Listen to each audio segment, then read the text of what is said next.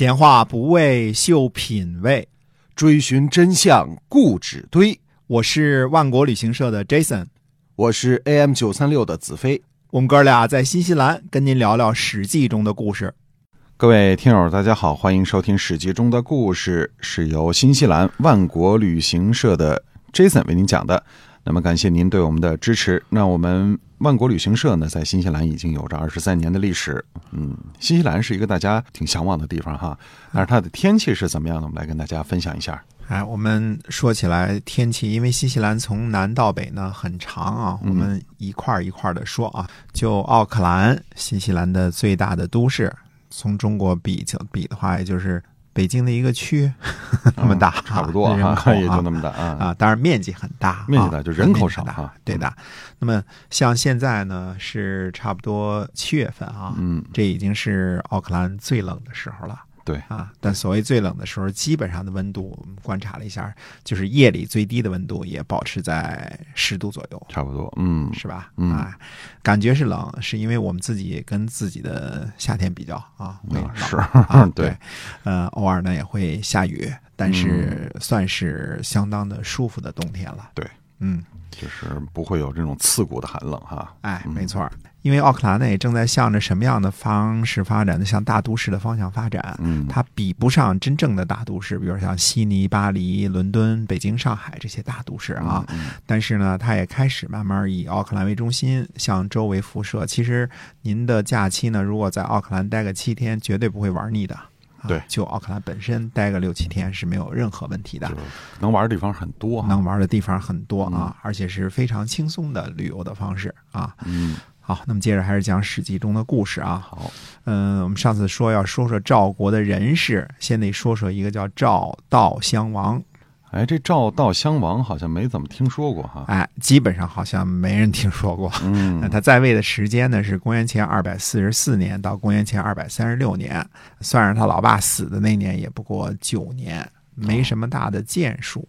嗯，在赵悼襄王期间呢，我们知道呢，赵国用事的主政大臣呢，名字叫建信君。建信君这个人好像也没怎么听说过。哎，是的，呃，事迹不多，《战国策》当中呢有几篇关于这个人的记载，我们大约呢能看出一些这个人的轮廓。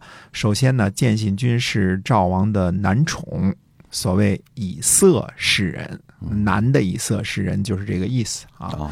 基本上可以肯定呢，作为赵悼襄王的男宠，建信君位高权重。因为从《战国策》的几则记录当中来看呢，他基本上操纵着赵国的人事大权。嗯，想任用谁呢？基本上就是一句话的事儿。赵悼襄王呢，无不言听计从。哦，所以相当于他等于是。赵王的男朋友，再加上组织部部长，哈，哎，是这个意思啊。而且呢，称作君，坚信君嘛，一定还有一块封地。呃，那位说他以色示人的人呢，呃，名叫人气。当面说建信君以色示人，不会得罪建信君吗？呃，他上下文呢是这样的：人气说呢，您之所以侍奉君王，是以色示人，就是靠的是色。嗯，我侍奉君王靠智慧。智慧呢，年头越多越久越出众；色相呢，年头越久呢越衰败。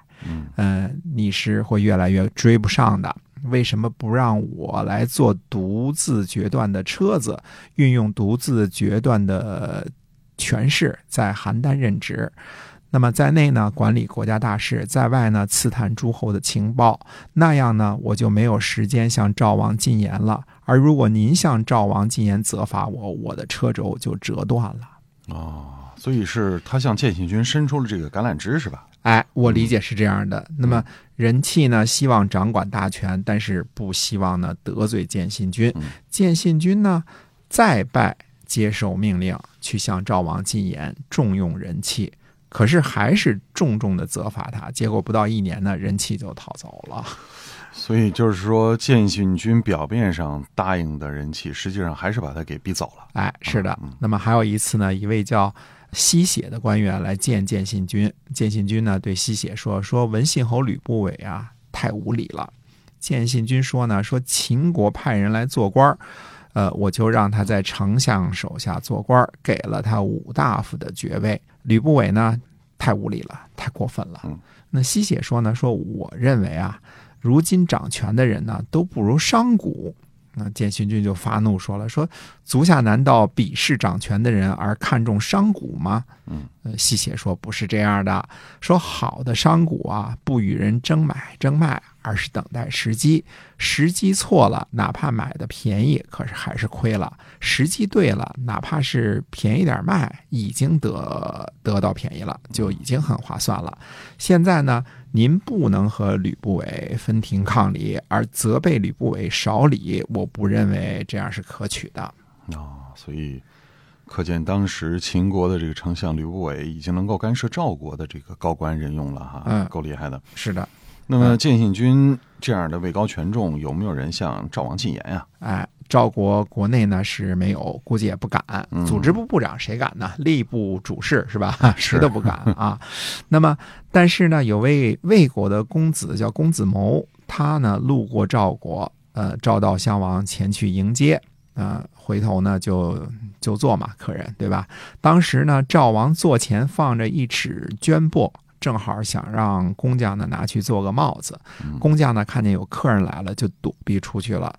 那么赵王呢，这时候就对公子谋说：“说公子您驱车前来，幸临寡人，希望听听您有什么高见，让我在天下有所作为。”嗯，公子谋说呢：“说大王如果能够像对待这块绢帛那样对待国家呢，那赵国就大治了。”他这么说，赵王能高兴吗？赵王不高兴啊，嗯这面色都变了啊，色变。然后呢，他说呢，先王不知道寡人不孝，让我来侍奉社稷，哪能把国家看得如此之轻呢？公子谋说呢，说大王别发怒，听我为您解说，大王为什么不让钱郎中来做帽子呢？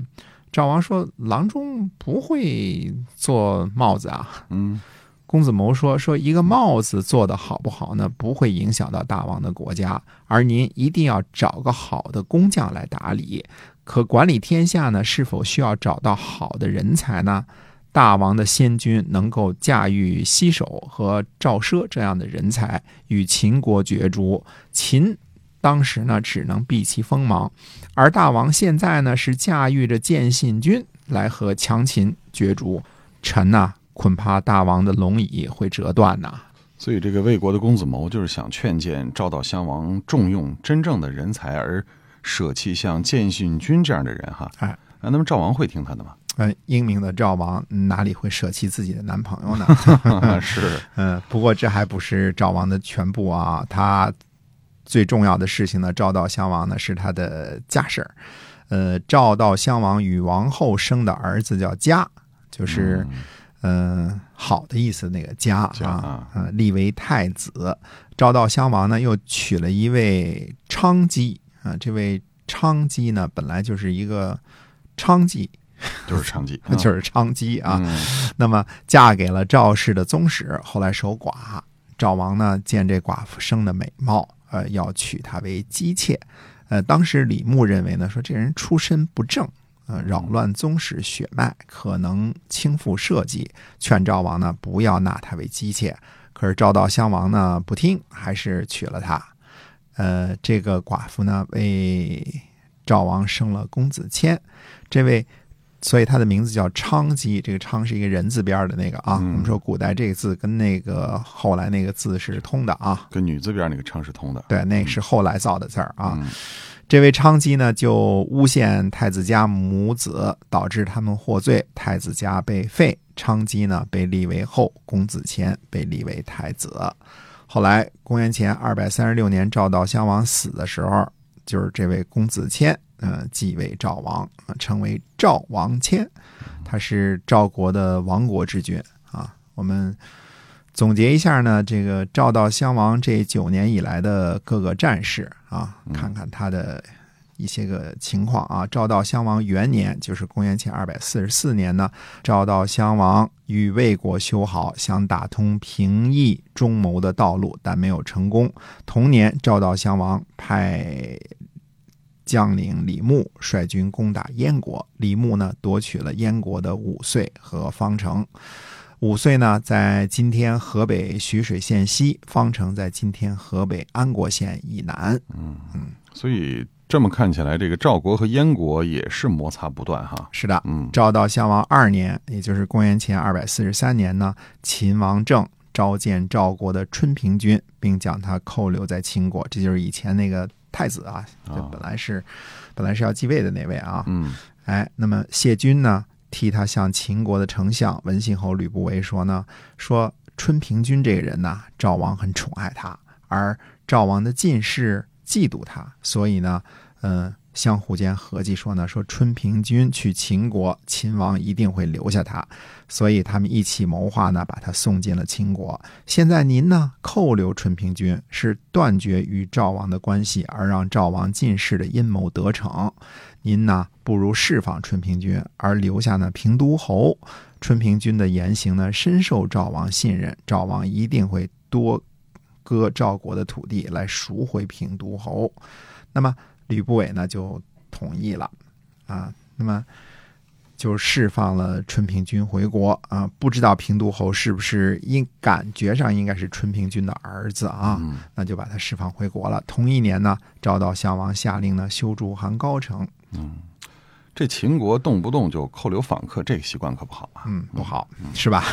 人来你这儿旅游了，给人扣下来了，扣了啊哎就是哎，赵悼襄王三年呢，公元前二百四十二年，燕王喜见赵国的军队呢多次遭到秦国的围困，便想趁赵国衰败之机呢出兵攻打赵国。赵悼襄王啊、呃就任命庞涓。担任赵军的统帅，为此呢，燕王喜呢就询问巨辛的意见啊。巨辛是个老臣了，跟苏秦那时候就混，是吧？嗯巨辛回答说呢，说庞涓容易对付，燕王喜呢就派巨辛率军攻打赵国。赵悼襄王派庞涓指挥军队呢抵抗燕国，庞涓击败燕军，杀死了巨辛，并俘获了燕军两万人。嗯我看燕国是真没戏哈。哎，公元前二百四十一年呢，春申君组织五国伐秦，这前面我们讲过啊。虽然赵国进攻秦国不利，但是反过头了，去进攻了一下齐国，夺取了齐国的饶安。两年后呢，把饶安封给了长安君。公元前二百三十九年呢，魏国把邺郡割让给了赵国。这可是不小，就是西门豹治邺的那个邺郡啊，这个河北很大的土地。嗯那么赵国呢，打不过秦国，可是欺负欺负燕国、齐国、魏国还有两下子，嗯，你看是吧？啊对，，呃，公元前二百三十六年呢，赵悼襄王派兵攻打燕国，夺取燕国的黎阳城。同一年呢，秦将王翦，这是王翦第一次亮相啊，嗯公开亮相。还有呢，呃，袁以、杨端和，呃，率兵攻击赵国，夺取邺郡九座城邑。同一年，赵悼襄王死，赵王迁继位。赵悼襄王呢，虽然也还算是凶悍，但是总体上来说呢，呃，感觉赵国的人事变动对赵国是挺不利的，特别是最后呢立了昌吉和赵王谦。那么大体上同一时期呢，楚国也有一些人事变动。那么下回呢，跟大家接着说。好的。感谢大家收听我们的节目《史记中的故事》，新西兰万国旅行社 Jason 为您说的。如果您喜欢的话呢，我们的节目也请您呢点赞和分享出去。我们下期节目再会。再会。